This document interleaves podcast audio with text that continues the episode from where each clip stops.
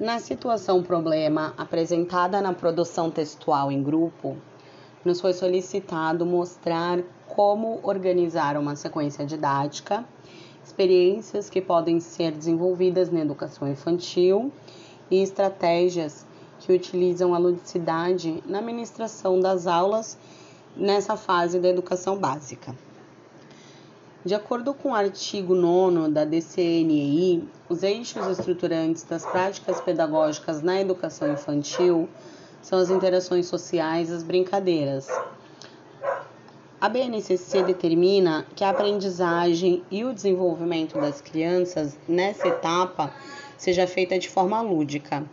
Então, cabe a nós, como pedagogos, abordar os campos experimentais categorizados nesse documento tendo como objetivo potencializar e ampliar os conhecimentos do mundo físico e sociocultural, introduzindo os alunos na aprendizagem continuada que percorrerão durante o trajeto educacional da educação básica.